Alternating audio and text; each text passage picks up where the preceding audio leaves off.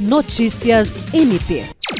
O Ministério Público do Estado do Acre, por meio do Centro de Apoio Operacional de Defesa da Criança e do Adolescente e Execução de Medida Socioeducativa, em parceria com o Conselho Estadual dos Direitos das Crianças e do Adolescente, realizará nos dias 5 e 6 de dezembro no auditório do Palácio do Comércio, em Rio Branco, o primeiro seminário estadual sobre a Lei 13.431-17.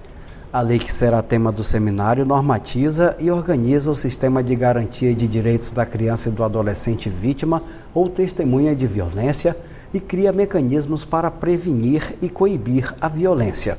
O evento contará com palestras ministradas por duas promotoras de justiça do Ministério Público de São Paulo, Renata Rivite e Mirela de Carvalho Bauses, especialistas nos direitos da criança e adolescente e combate à violência.